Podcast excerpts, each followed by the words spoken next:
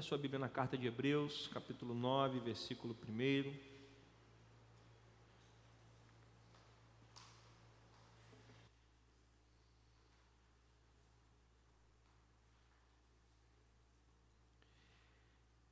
Hebreus 9, 1.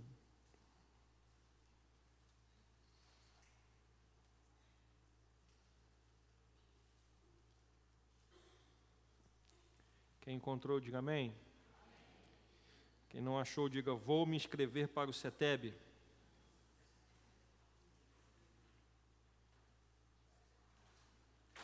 Hebreus 9, 1. Diz assim a palavra do Senhor: Ora, a primeira aliança tinha regras para a adoração e também um santuário terreno. Foi levantado um tabernáculo na parte da frente chamada lugar santo. Perdão, foi levantado um tabernáculo. Na parte da frente, chamada lugar santo, estavam o candelabro, a mesa e os pães da presença. Por trás do segundo véu havia a parte chamada lugar santíssimo, onde se encontravam o altar de ouro para o incenso e a arca da aliança, totalmente revestida de ouro. Nessa arca estava o vaso de ouro contendo maná, a vara de Arão que floresceu e as tábuas da aliança. Acima da arca estavam os querubins da glória, que com sua sombra cobriam a tampa da arca. A respeito dessas coisas não cabe agora falar detalhadamente. Estando tudo assim preparado, os sacerdotes entravam regularmente no lugar santo do tabernáculo para exercer o seu ministério. No entanto, Somente o sumo sacerdote entrava no lugar santíssimo apenas uma vez por ano, e nunca sem apresentar o sangue do sacrifício que ele oferecia por si mesmo e pelos pecados que o povo havia cometido por ignorância. Dessa forma, o Espírito Santo estava mostrando que ainda não havia sido manifestado o caminho para o lugar santíssimo, enquanto permanecia o primeiro tabernáculo. Isso é uma ilustração para os nossos dias, indicando que as ofertas e os sacrifícios oferecidos não podiam dar ao adorador uma consciência perfeitamente limpa. Eram apenas prescrições que tratavam de comida e bebida e de várias cerimônias de purificação com água. Essas ordenanças exteriores foram impostas até o tempo da nova ordem. O Senhor nos abençoa, nos guia conforme a tua vontade, Pai, para que possamos ser instruídos na tua palavra, Pai. Que o Senhor fale conosco nessa noite. Em nome de Jesus, que a igreja do Senhor diga amém. Eu quero fazer uma recapitulação depois de um longo e tenebroso inverno. Vamos retomar o nosso estudo. Já faz um tempo que eu preguei a última vez. Uh, pode passar, filho, por favor fazer uma pequena recapitulação do que nós já vimos até agora. Primeiro, nós vimos que o tabernáculo foi uma ordem dada por Deus. Deus mandou que o povo construísse o tabernáculo. E esse tabernáculo significava a presença de Deus entre o povo, ou em meio ao seu povo. E vimos que o tabernáculo ocupava o centro do acampamento, ou seja, literalmente, Deus estava aonde? No meio do seu povo. E isso trazendo para as nossas vidas, Deus tem que ser o centro das nossas vidas, Deus tem que estar no centro das nossas vidas. Tudo que fazemos, tudo que somos, cada decisão que nós tomamos, Deus tem que estar no centro.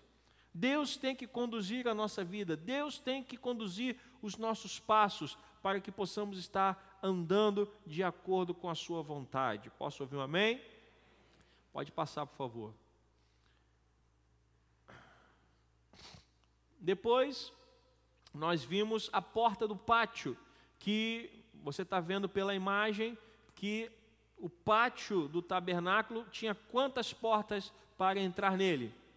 Apenas uma porta. E Jesus disse aos seus discípulos: Eu sou o caminho, a verdade e a vida. Ninguém vem ao Pai a não ser por mim. Ainda no Evangelho de João está registrado que ele disse: Eu sou a porta das ovelhas. Quem entrar por mim entrará e encontrará o que? Pastagem. Ou seja, Jesus é a porta, Jesus é o caminho. Então, o, o, pátio, a entrada do tabernáculo era apenas uma, só tinha uma porta, só tinha um lugar de acesso. Para entrar no pátio e ter acesso à presença de Deus, só tinha um caminho possível. Assim como para ter acesso à presença de Deus, só há um caminho possível. E esse caminho chama-se o quê? Jesus Cristo. E vimos que a entrada, a porta, era sustentada por quatro colunas. E não por coincidência, nós temos quatro evangelhos que sustentam a mensagem que foi pregada por Cristo Jesus. Ou seja, hoje nós sabemos qual foi a mensagem de Cristo, porque temos quatro evangelhos sustentando tudo aquilo que ele pregou enquanto habitou entre nós. Amém? Pode passar, por favor. Entrando pela porta, a primeira coisa que o povo tinha acesso era o altar do holocausto. Ali era, eram levados os animais para serem sacrificados. Por quê? Porque não havia a possibilidade de receber perdão sem que houvesse derramamento de quê? De sangue. Porque a própria Bíblia diz que sem derramamento de sangue não há remissão de pecados. Então, para ter os seus pecados perdoados, o povo tinha que trazer o seu sacrifício, entrar pela porta, chegar até o sacerdote, entregar o seu sacrifício, e naquele altar era, eram imolados os animais, o sangue era derramado, e então pedia-se perdão pelos pecados cometidos, e Deus perdoava o seu povo. Pode passar, por favor. Depois do altar, o próximo passo era a pia de bronze, que ficava na entrada do tabernáculo propriamente dito. Ora, quando o sacerdote ele matava o animal, esse era um serviço muito limpo, amém? Alguém aqui já matou animal? Não, né? Nós somos muito urbanos. Eu lembro que minha avó matava galinha. Ela pegava a galinha, tirava o negócio aqui do pescoço passava a faca. Eu falei, misericórdia. Minha avó é uma assassina. Eu ficava criança olhando aquilo, eu ficava cada butuca de olho. Mas imagine você que pegar um animal, matar, derramar sangue, provavelmente o sacerdote iria o quê? Se sujar. Só que depois ele tinha que entrar no tabernáculo. E como entrar no tabernáculo sujo? Então Deus estabeleceu um processo de purificação para que ele pudesse se lavar e para que ele pudesse entrar no tabernáculo da maneira adequada. Então, a pia de bronze servia para o sacerdote se limpar, o que representa o que nós chamamos de santificação, ou seja, o crente ele precisa a cada dia buscar, vi, buscar viver em santidade. Ou seja, santidade significa romper com o pecado, santidade significa se purificar, santidade significa buscar o perdão de Deus para que nós possamos abandonar o pecado e viver de maneira santa diante do Senhor. Porque o próprio Deus, quando chamou a Abraão para andar com ele, para ser o seu povo, ele disse: Abraão, anda na minha presença e ser perfeito. Quando deu as leis ao seu povo, ele disse: Sejam santos, porque eu, Senhor teu Deus, sou santo. Então, para andar com Deus, nós precisamos viver em santidade. Pode passar, por favor. Depois nós vimos as cortinas do tabernáculo, e cada camada de cortina representa algo a respeito de Deus, de Jesus Cristo, a sua humanidade, a sua realeza, o seu sacrifício na cruz do Calvário. Então, cada cortina que era colocada por cima do tabernáculo apontava para algo ou algum aspecto na vida de Jesus Cristo. Pode passar, por favor. E aí nós chegamos propriamente dito no lugar santo que nós começamos a estudar. Então nós vimos na última oportunidade que tivemos que o lugar santo, e como nós lemos aqui em Hebreus, era o lugar onde os sacerdotes entravam constantemente para adorar a Deus. Não sei se está dando para enxergar na, na imagem, mas ali tem dois compartimentos. Um compart... Tem duas cortinas, está dando para ver ali? E tem um lugar maior e tem um lugar menorzinho. Está dando para enxergar? O lugar maior é o lugar santo, o lugar menor é o lugar santíssimo. No lugar maior, no lugar santo, os sacerdotes entravam constantemente para adorar a Deus. No lugar menor, no Santíssimo, conforme lemos em Hebreus, somente quem podia entrar? O sumo sacerdote. Quantas vezes por ano? Uma vez. E depois de se purificar dos seus pecados e purificar os pecados de todo o povo de Israel. Mas vamos voltar para o lugar santo. No lugar santo, nós temos ali o castiçal de ouro, o candelabro, a mesa dos pães da proposição, ou os pães da presença, e o altar do incenso. Já falamos sobre o castiçal, uma peça única com sete braços, é, uma peça central com três braços de cada lado, então seis, mais a haste central, sete lâmpadas, sete velas que eram é, colocadas ali e eram alimentadas por azeite. Então, a luz, ou seja, a, a, a iluminação no lugar santo, ela era o que? Constante. Aquele lugar sempre estava o que? Iluminado. E nós falamos aqui na ocasião que Jesus, de, de certa feita, ele se apresenta como sendo a luz do mundo, ou seja, ele veio para o mundo para trazer luz, para iluminar as trevas, porque nós vivíamos em pecado, nós vivíamos nas trevas. Tanto é que Paulo vai dizer que nós somos transportados do reino das trevas para o reino de Deus. Então Jesus disse: Eu sou a luz do mundo. Mas ele também disse que nós também somos o que? Luz. E fomos chamados para iluminar quem? O mundo. Vocês são o sal da terra. E também são o quê? Luz do mundo. Ou seja, a presença de Deus em nós faz com que, ao andarmos por esse mundo, nós também venhamos a iluminar a vida das pessoas através da presença de Jesus em nós. Posso ouvir um amém? Então esse castiçal, ele representa a luz do mundo, ou seja, Jesus como sendo o filho de Deus enviado para iluminar as trevas e resgatar a humanidade dos seus pecados. E a luz não se apagava porque ela tinha uma alimentação constante de quê?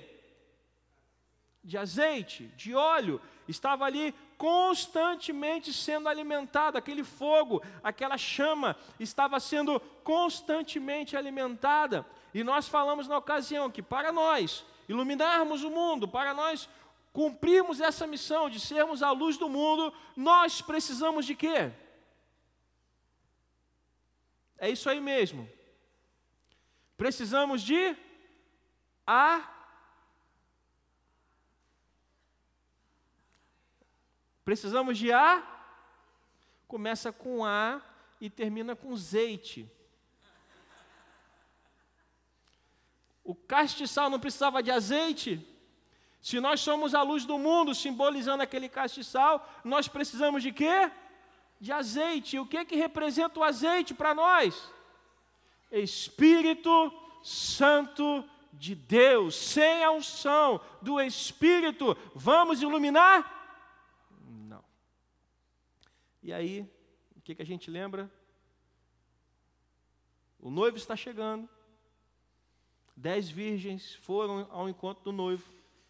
E cinco perderam o noivo. Por quê? Porque não tinham azeite. Porque não tinham óleo. E aí foram pedir as outras que tinham. E elas disseram o quê?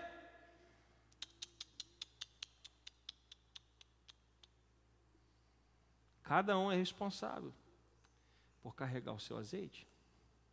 Pastor, faz uma oração por mim para que eu fique cheio de azeite.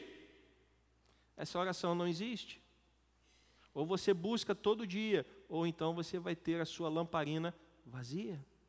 Eu não posso buscar por você. Eu posso buscar por mim. Mas você tem a responsabilidade de encher a sua lamparina de azeite todos os dias. Posso ouvir um amém? É sua responsabilidade, é minha responsabilidade, é individual. Deus derramou do seu espírito, cabe a nós buscar. Eu não posso chegar, irmão, ora por mim, para que eu fique cheio da presença de Deus. Você pode buscar a presença de Deus. Ah, pastor, mas aí eu, eh, a Bíblia manda orar pelos enfermos. Sim, isso é, isso é bíblico. Orar para que você seja curado, sim. Mas orar para que você fique cheio do Espírito Santo. Paulo não disse, olha, peçam a alguém para orar por você, para você ser cheio do Espírito. Foi isso que Paulo disse? Ó, oh, pede para alguém interceder por você para que você se encha do Espírito. Foi essa frase que Paulo escreveu? Não, ele escreveu o quê? Enchei-vos do Espírito. Você percebe a diferença? E aí, nós falamos de uma segunda coisa que tinha no lugar santo. Primeiro, o castiçal, o candelabro com a luz sendo alimentado pelo azeite. Segundo, os pães da presença, ou o altar com os pães da proposição. O que significa isso? Os pães que representam a presença de Deus.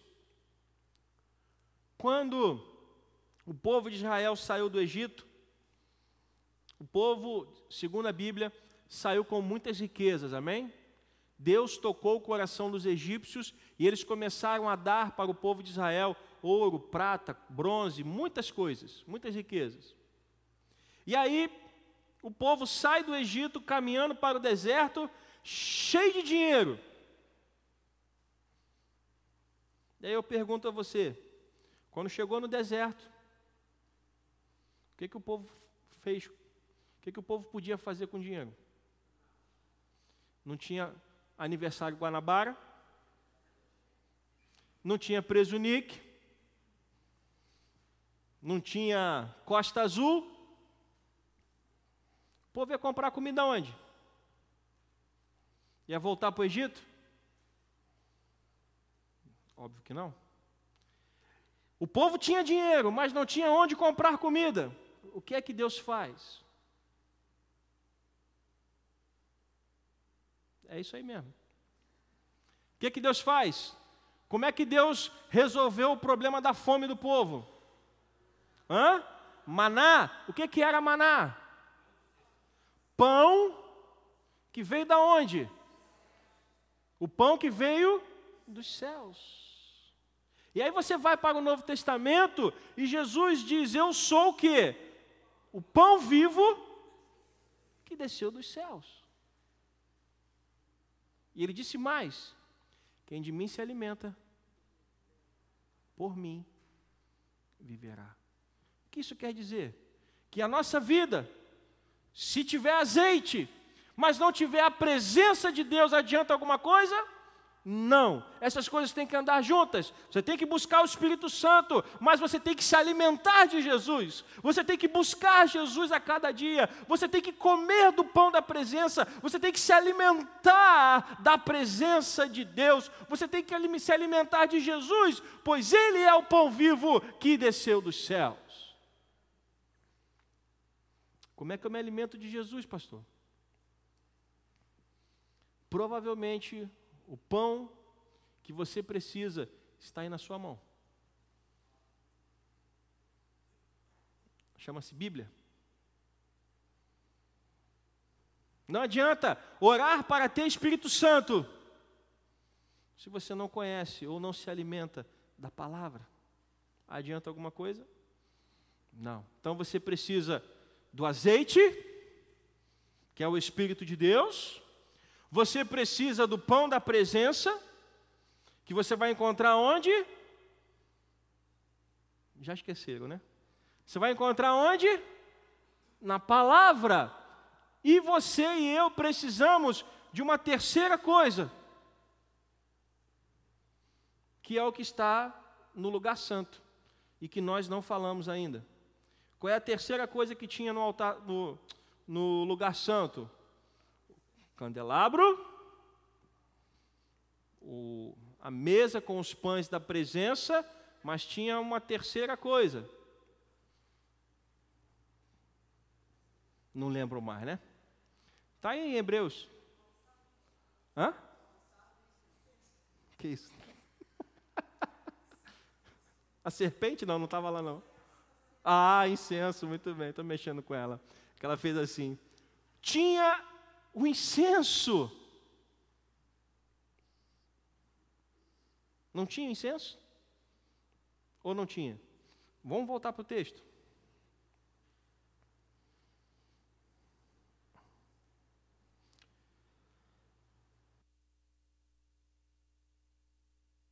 Deixa eu ver se eu acho aqui o versículo 4, 5. Não, não 5 não. Ah, o 4. Onde se encontravam o quê? o altar de ouro para o incenso e a arca da aliança. Não, é, mas tinha aqui. É isso mesmo. No 2 diz: Foi levantado um tabernáculo.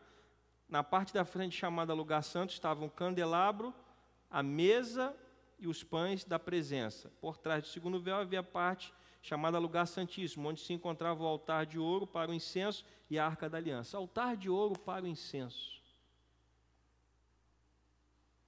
O que é o um incenso? Pastor, eu não gosto muito de incenso, não, porque aquele negócio fede para burro. O que é o um incenso? Ou o que, que você acha que o incenso representa? Hã? Perfume? que mais? Orações? que mais? É sempre assim, eu me empolgo, todo mundo para. O que que o incenso representa? Perfume, orações, o que que representa? Levítico 16, 12.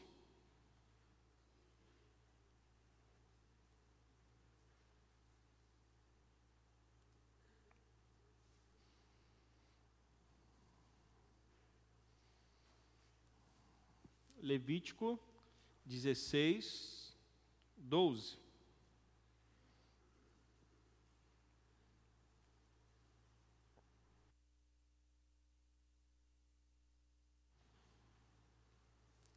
Amém? Levítico 16, 12. Pegará o quê? O incensário cheio de quê? De brasas do altar que está perante o Senhor e dois punhados de incenso aromático em pó e os levará para trás do véu. Porá o incenso no fogo perante o Senhor, e a fumaça do incenso cobrirá a tampa que está acima das tábuas da aliança, a fim de que não morra. Ih, pastor, o negócio ficou mais complicado agora. Salmo 141, 2.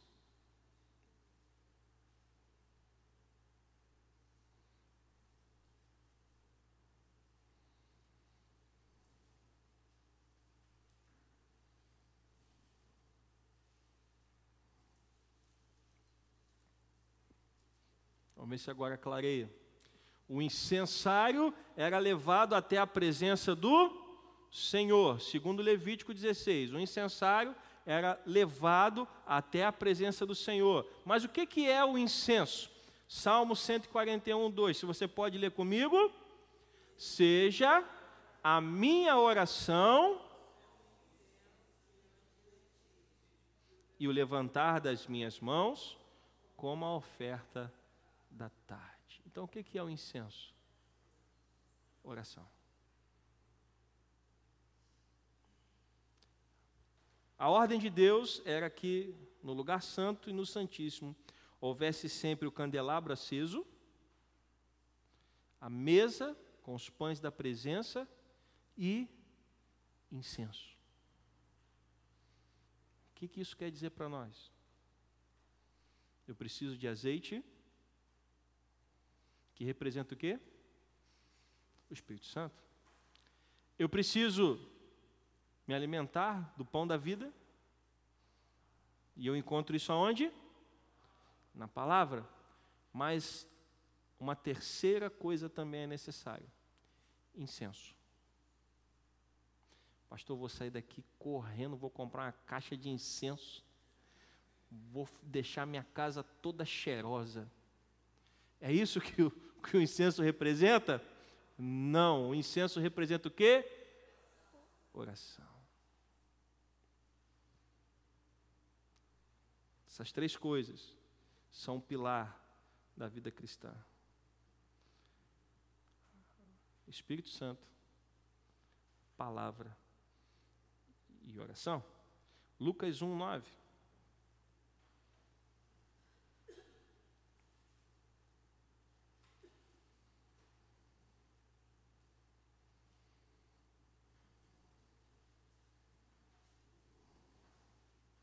Lucas 1, 9.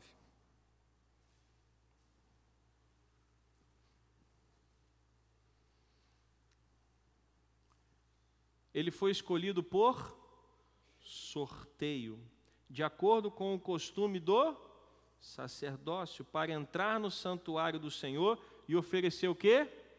Incenso. Chegando a hora de oferecer incenso, o povo todo estava o quê? Orando do lado de fora. Então, incenso está diretamente ligado à oração. E por fim, Apocalipse 5:8.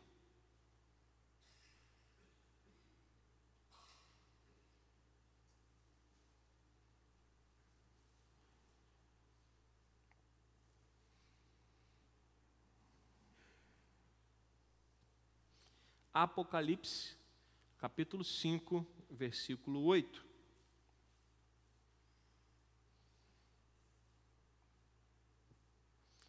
Ao recebê-lo, os quatro seres viventes e os vinte e quatro anciãos prostraram-se diante de quem? Do cordeiro. Cada um deles tinha o que? Uma harpa e taças de ouro cheias de quê? De incenso, que são o quê? Você, se você tem ideia de onde chega a tua oração? Você faz ideia de onde chega a tua oração? Olha o que Apocalipse está dizendo. Vamos voltar aqui para o 6 para entender. Depois, vi um cordeiro que parecia ter estado o quê? Morto, em pé no centro do trono. Que trono é esse? O cordeiro estava em pé no centro do trono. Que trono é esse?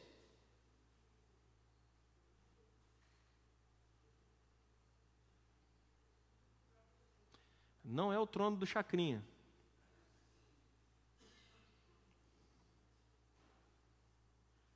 Que trono é esse? Cordeiro, que estava morto, mas reviveu, está em pé diante do trono. Que trono é esse? O trono de quem? De Deus. Alguma dúvida? É o trono de Deus. Cordeiro está lá em pé, no centro do trono de Deus. Ele está cercado pelo quê? Pelos quatro seres viventes e pelos anciãos. Ele tinha sete chifres, sete olhos, que são os sete Espíritos de Deus enviados a toda terra. Ele se aproximou e recebeu o livro da mão direita daquele que estava sentado aonde? No trono. Então ele recebeu o livro da mão de quem? De Deus.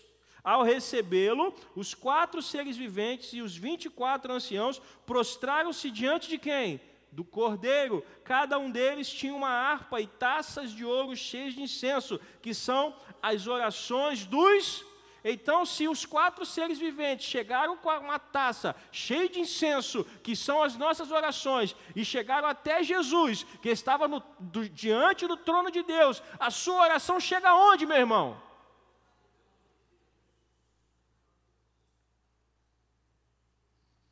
E por que, que a gente não ora? Se a Bíblia está dizendo que a nossa oração chega até o trono de Deus, por que, que a gente não ora? Não sou eu que estou falando, não, está aqui na Bíblia. As nossas orações são levadas até o trono de Deus. Isso deveria nos motivar mais. Porque quando você ora, a sua oração chega até aquele a quem deve chegar. Ah, mas pastor, a minha oração não é poderosa, eu preciso de alguém que tenha mais poder do que eu. Ora, meu Deus do céu. Aqui não está dizendo a oração dos poderosos, aqui não está dizendo as orações daqueles que são é, é, sem pecados, aqui está dizendo as orações dos santos. E quando fala as orações dos santos, está se referindo a quem? Ao povo de Deus. Porque a Bíblia diz que nós somos sacerdócio real, nação mais ou menos santa, né? 50% santa, vai. Não é isso que está escrito lá? Somos sacerdócio real, uma nação mais ou menos santa. É isso que está escrito?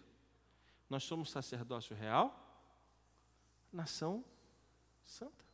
Então, quando diz que as orações dos santos estão sendo levados ao trono, que são as orações de quem? As nossas orações, as suas orações, as minhas orações. E por que, que a gente não ora? Porque a gente não acredita no poder da oração. A gente acha que oração é uma obrigação. Não, oração, ela chega até o trono de Deus. Quando você ora, quando você clama, quando você busca, ela tem endereço certo. A taça, ela é levada até o trono. E Deus, no momento certo, Ele vai responder. Porque Ele não rejeita a oração de ninguém. O nosso sumo sacerdote intercede por nós. Quem é o nosso sumo sacerdote?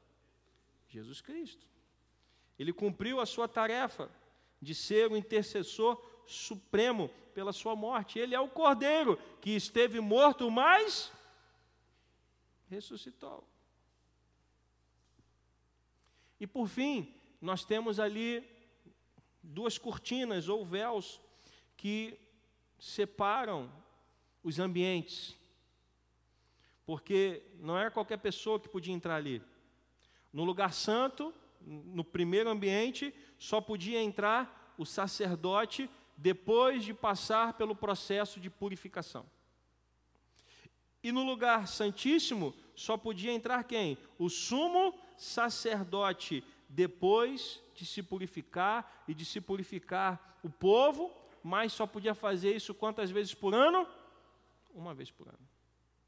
Então aquele véu representava uma separação, porque entrar na presença de Deus de qualquer maneira significava o quê? Morte. Nós temos casos na Bíblia de pessoas que quiseram adorar a Deus de qualquer jeito e foram fulminadas. Os, os primeiros filhos de Arão foram oferecer fogo estranho ao Senhor, o que, que aconteceu com eles? Morreram. Porque entraram num lugar e fizeram o que não era para fazer. Porque aqueles, aqueles dois véus ali significavam separação. Não era qualquer pessoa que tinha acesso à presença de Deus. O povo ficava lá fora. Só os sacerdotes entravam. Aí, Deus enviou quem? Jesus. O que, que ele fez? Morreu na cruz.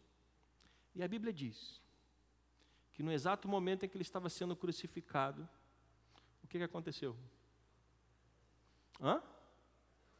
O véu foi o que? Rasgado. Qual foi o véu que foi rasgado? Está aí, ó, na imagem.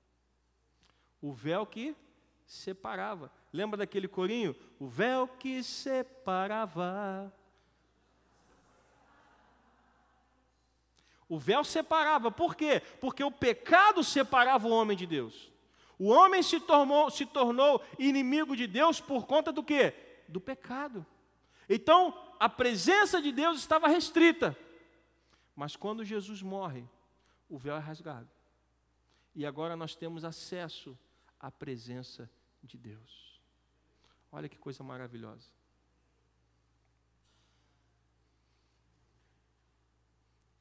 Eu quero concluir, deixa eu ver a hora. Eu quero concluir dizendo: antes as pessoas não podiam chegar até esse, esses lugares. Eu ainda vou falar mais para frente do lugar santíssimo, de uma forma mais específica. Hoje eu falei sobre o véu sendo rasgado de uma maneira bem superficial. Próxima parte do nosso estudo, nós vamos falar sobre o lugar santíssimo com mais detalhes. Mas antes as pessoas não tinham acesso à presença de Deus dessa maneira que nós temos hoje. Mas agora nós podemos nos chegar diante de Deus com ousadia e com confiança. Por quê? Porque o véu foi rasgado. Através do sangue de Jesus Cristo, nós fomos salvos dos nossos pecados. Nosso destino eterno era a condenação. Sabe o que eu e você merecíamos? O inferno. Porque a Bíblia diz que em nós não há nenhum bem.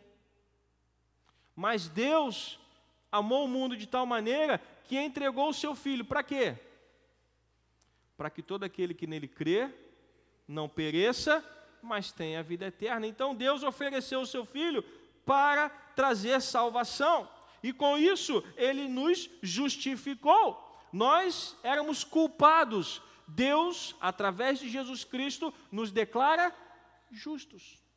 É como se você estivesse num, num tribunal sendo julgado, e ao final do julgamento, a sentença fosse lida e fosse dito a você: você não é mais culpado, você está livre.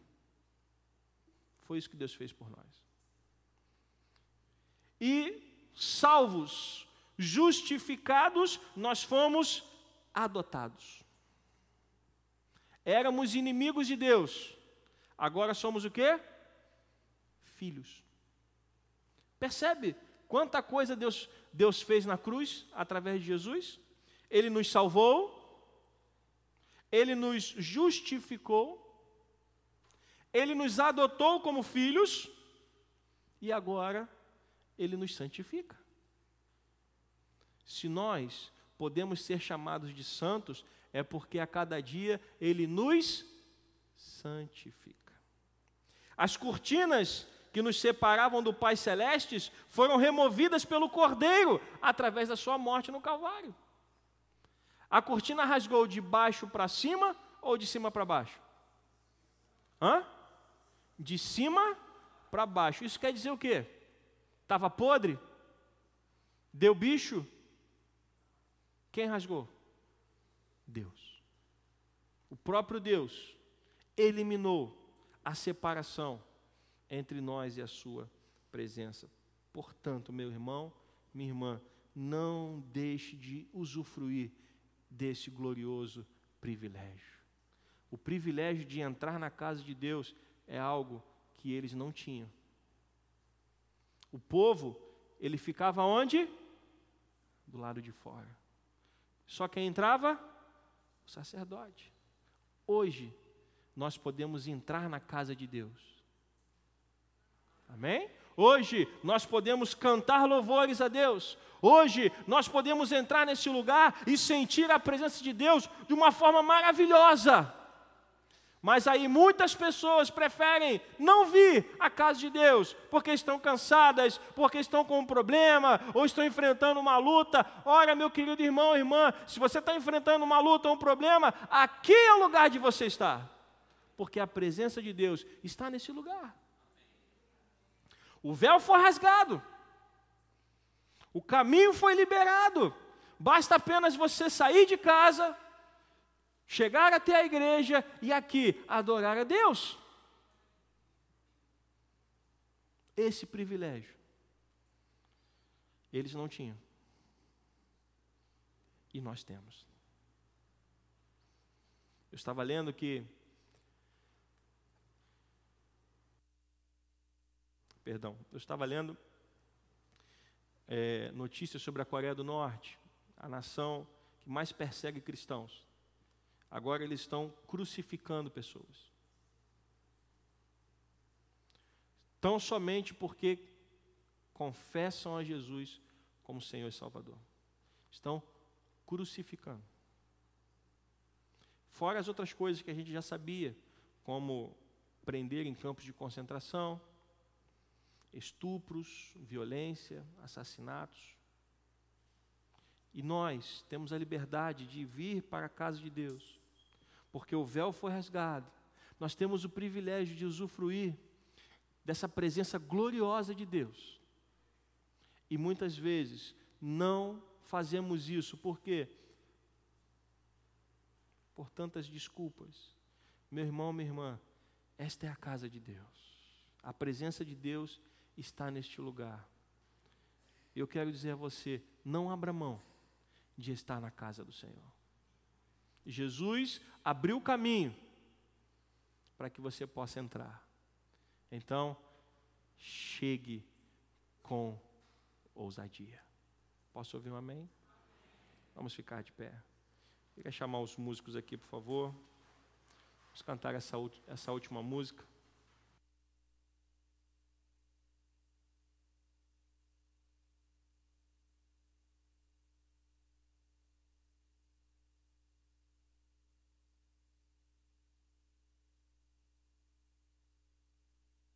E enquanto nós cantamos, se você quiser vir aqui ao altar do Senhor, trazer a sua oração, o seu incenso a Deus, faça isso. Pastor, eu cheguei aqui e eu preciso entregar a Deus a minha oração. Então, este é o momento de você sair do seu lugar, vir, vir até o altar do Senhor e entregar a Ele a sua oração. Porque a sua oração vai chegar no trono de Deus a última música, se tentaram matar os teus sonhos. Se tentaram matar os teus sonhos. Não é isso? É.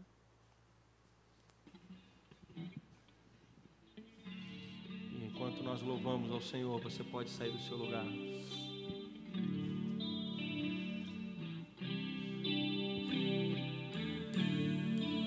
Se tentaram matar os teus sonhos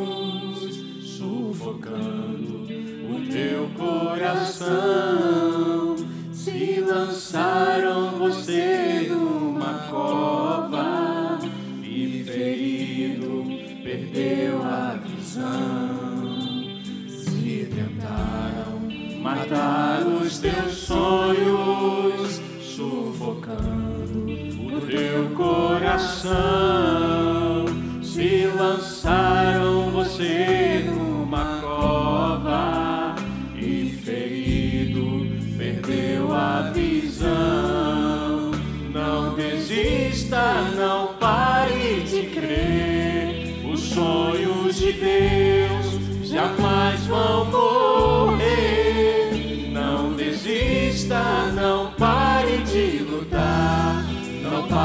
Adorar. Levanta teus olhos e vê. Deus está restaurando os teus sonhos a tua visão. Então recebe, recebe a cura. Oh, abençoa o teu povo, Senhor. Recebe a unção. Aleluia. Oh, glória a Deus. Unção de ousadia, unção de conquista, unção de multiplicação recebe a cura, recebe a unção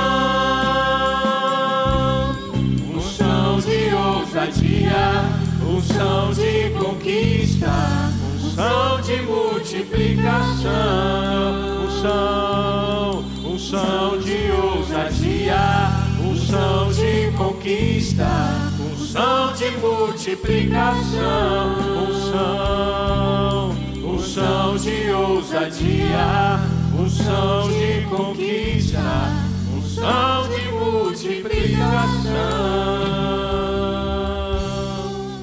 Oh, aleluia! Glória a Deus! Aleluia! Oh, Jesus, abençoa teu povo, Senhor. Em nome de Jesus Cristo, ó Pai.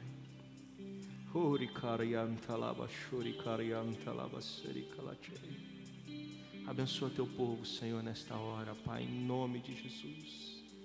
Derramando o teu Espírito Santo, ó Pai. Trazendo cura, Senhor. Libertação, restauração nesta hora, ó Pai, em nome de Jesus.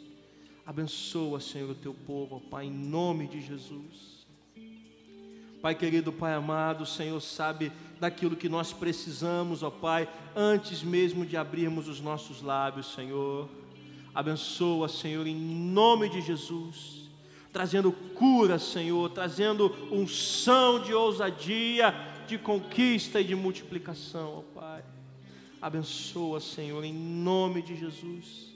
Traz renovação espiritual nessa noite, ó Pai.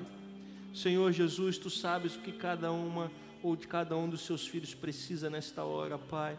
Por isso, derrama do teu espírito nesta hora, Senhor, em nome do Senhor Jesus, trazendo a tua unção, ó Pai, trazendo cura, restauração, ó Pai, libertação, ó Pai, em nome de Jesus.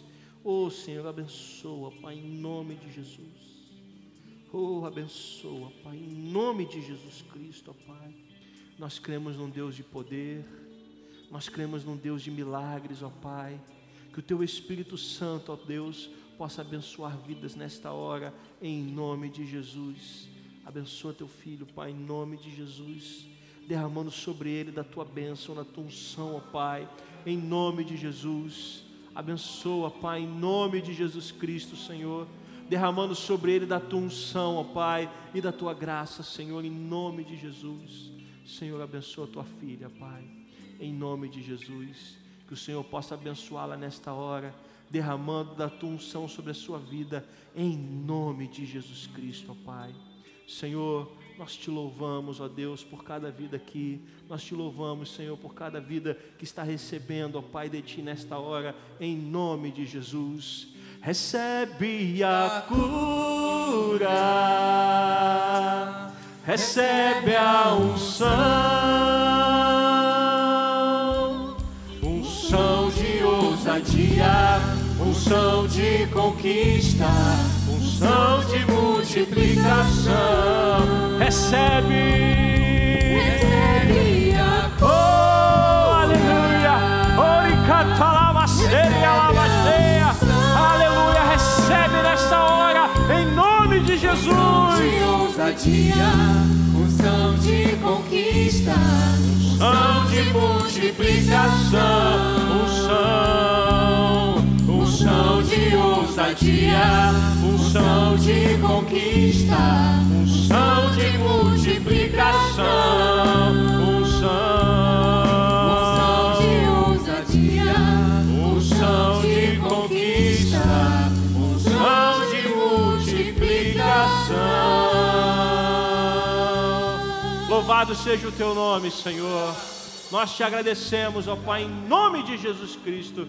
Receba, meu irmão, minha irmã, a cura, a unção de Deus, em nome de Jesus. Amém. Você pode voltar para o seu lugar. Graças a Deus por isso. Oh, Jesus, obrigado, Pai. Como nós precisamos de Ti, Senhor.